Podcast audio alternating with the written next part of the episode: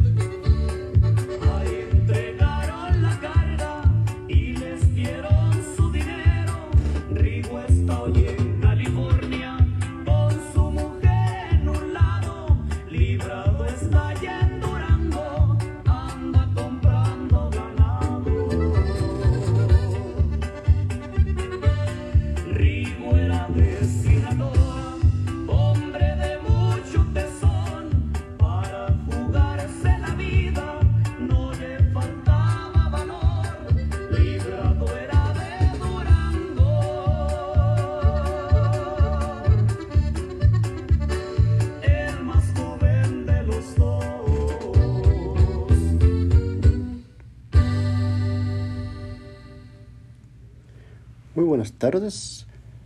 Yo soy el andariego, una, una vez más saludándolos en donde quiera que se encuentren. Yo me encuentro en, en mi casa, aquí en Minersville, Utah. Hoy les voy a, a platicar algo sobre la música norteña. Ahora que sí se preguntan por qué la música norteña. Bueno, yo soy, como yo les he comentado antes, yo soy de Chihuahua. Soy norteño de corazón. Ah, me gusta la música norteña. Y hoy decidí hacer algo diferente. Ah, empezando con una corta historia de lo que es el origen de la música norteña. Pues eh, la música norteña es uno de los, de los géneros musicales más populares y, y ya no solo en México, sino también en el sur de Estados Unidos y en otros países de Latinoamérica. Y sin embargo, este género de música popular surgió en México, en los estados del norte de la República, y se caracteriza por ser el conjunto de acordeón, bajo sexto o contrabajo, tarola, violín y a veces saxofón. Además, eh, algo muy importante de la música norteña es eh, las historias o la narrativa de sus canciones que generalmente se conocen como rancheras. El impacto cultural de este género musical es muy claro. Y es que el gusto por este tipo de canciones se ha ido extendiendo con el tiempo, tanto que no es extraño ver norteños, así como en ciudades de otros países, como Los Ángeles en Estados Unidos.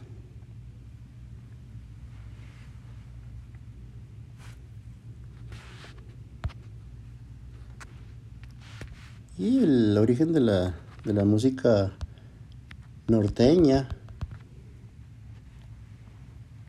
data desde los tiempos del virreinato. Aunque aún no existía el acordeón y el bajo sexto como instrumentos de los grupos que tocaban música popular.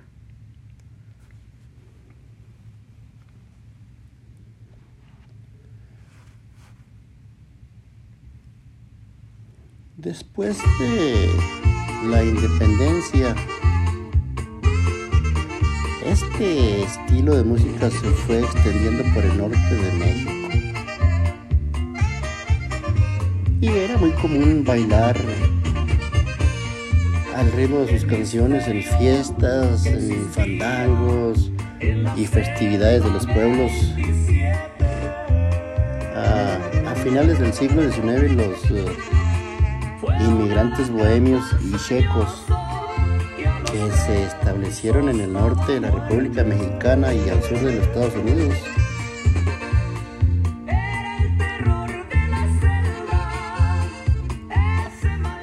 Bueno, pues estos aportaron los géneros musicales de sus tierras como la de Redova y la Varsoviana.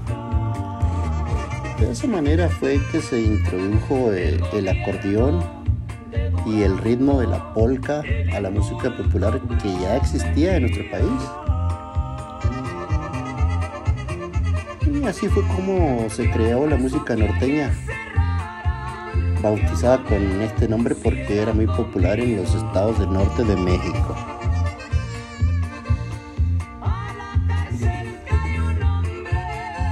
Ya en el siglo XX los eh, romances españoles evolucionaron hasta, hasta, formar los corridos, los cuales eran muy utilizados para dar a conocer las noticias, los personajes y sus hazañas más famosas de las distintas personas que participaron en la Revolución Mexicana.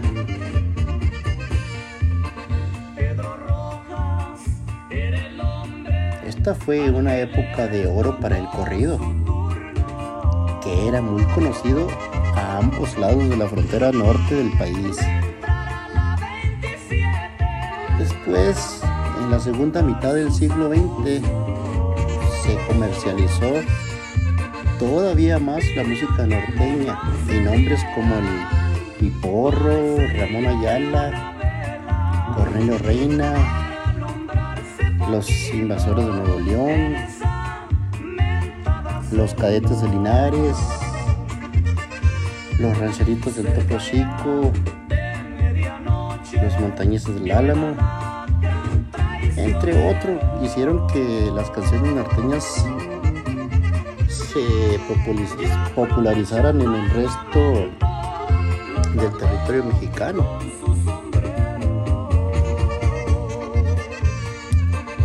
Y en los años 80 y 90 surgieron cada vez más y más grupos que fueron agregando otras influencias en la música norteña, creando una mezcalonza extraordinaria y de gran sensibilidad musical en sus canciones. Algunos de estos grandes grupos son ya leyendas del norteño como los Tigres del Norte, Intocable, Bronco y Grupo Pesado y etcétera, etcétera.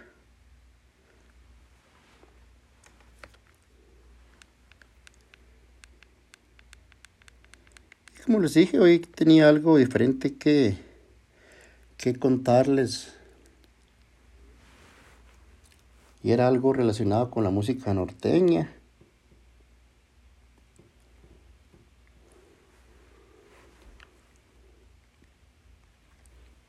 Cosas raras del andariego, ya saben, así soy yo. Con el andariego va a haber de todo. Y siempre es continuación. Hoy me topé con un conocido de ya de, hace algunos años atrás y yo nunca pensé que él, él ha escuchado mis podcasts. Él, no sé cómo fue que me localizó en una de las plataformas donde se encuentran mis episodios. Y pues por ser camarada, por ser amigo, de tiempo atrás me sorprendió lo, que me dijo. Nunca me esperé eh, la reacción que él tiene acerca de lo que estoy haciendo. Es donde se da uno cuenta de los verdes, de las verdaderas amistades. Hace muchos años yo escuché o escuchaba a un a un locutor fue muy famoso por muy corto tiempo. Pero cuando este locutor empezó a subir en la radio, él decía que lo más difícil para él era era mirar cómo su propia familia y sus propios amigos fueron los que menos lo apoyaron en, en lo que él estaba haciendo, que era el, el medio de comunicación.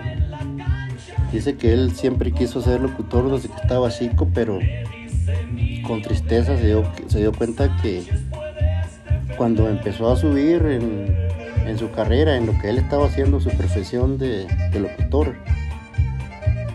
Dice que tristemente decía él que lo peor que puedes hacer es recurrir a tus familiares, a tu familia y a tus amigos, porque son los que menos te van a apoyar.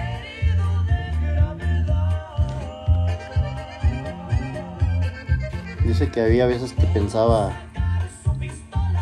dejar de dejar su profesión a un lado y, y continuar con su familia y sus amigos.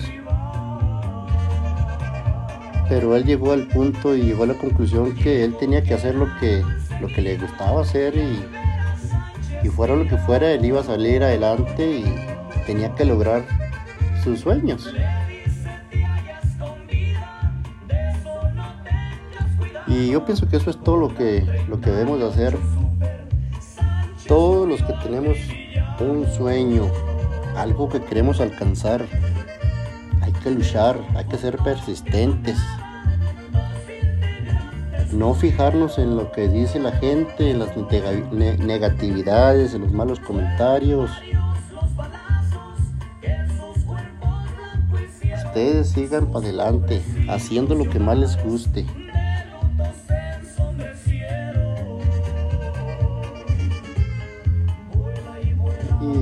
Miren a mí, yo ya tengo cuatro meses haciendo estos eh, episodios y podcasts y estoy aprendiendo. Es, es algo. Es algo diferente, pero me gusta hacerlo. Es como una prueba. Es un reto y tengo que superarlo, tengo que superarme, tengo que hacerlo mejor. Pero todo se lleva tiempo. Nadie sabe, nadie nace enseñado. Hay que practicar y más que nada ser persistente. Seguir para adelante y de adelante y para adelante y no más para adelante. Hasta donde puedas.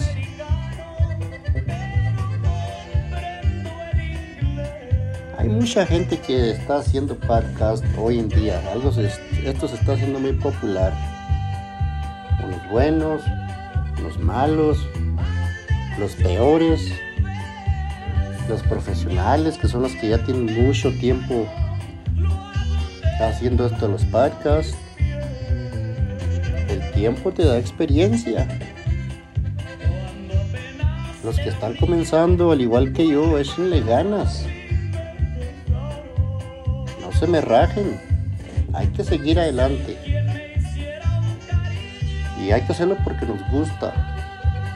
Sin fijarnos en, lo que van a decir algunos amigos o alguna familia. Ustedes sigan para adelante, señores.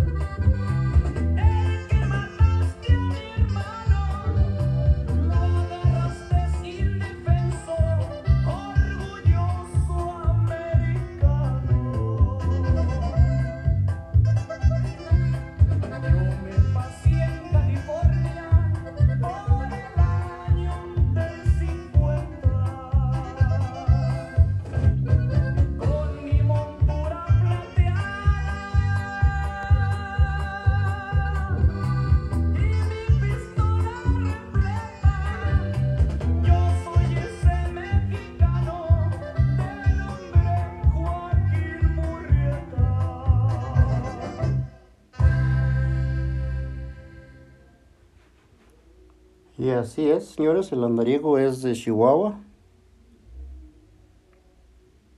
De la parte ah, Right now, de, de la ciudad de Chihuahua hacia el norte. Casi queda más o menos entre Ciudad Juárez y Chihuahua, la ciudad de Chihuahua. Y aunque tengo muchos años aquí en, en el estado de Utah, yo, yo me sigo considerando norteño de corazón. No se me han olvidado mis raíces.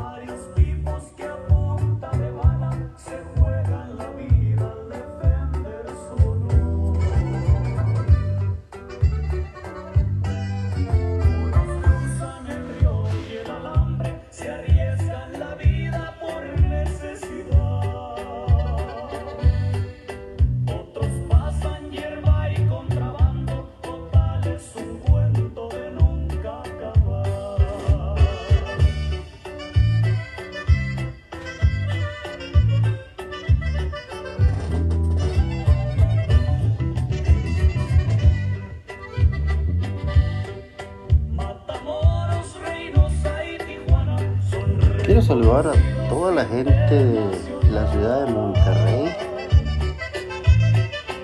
Pues en esa ciudad tengo varios amigos que he conocido a lo largo de, todos los uh, caminos que he recorrido aquí en Estados Unidos. He conocido gente precisamente de ahí de la ciudad de Monterrey. Gente muy bonita, muy amables. Saludos a toda esa gente de Monterrey.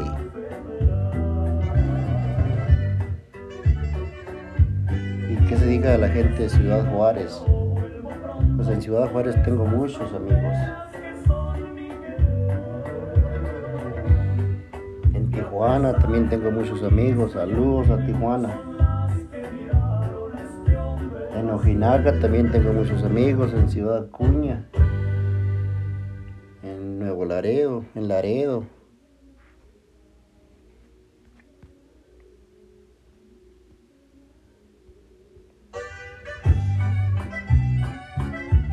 Saludos a, a la ciudad de Mexicali y su gente. También tengo amigos en, en Mexicali, en Tecate, en Agua Prieta, no se diga.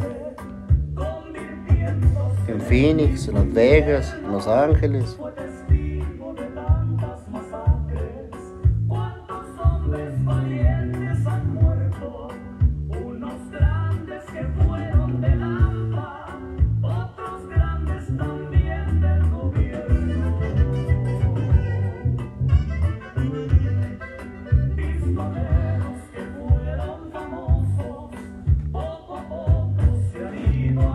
Que también le mando un saludote a toda mi gente de, de Chihuahua.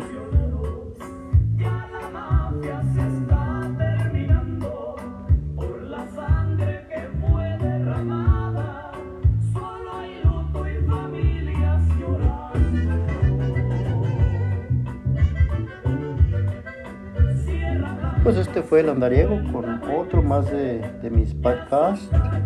Y recuérdenlo, con el andariego todo es continuación. Muchas gracias.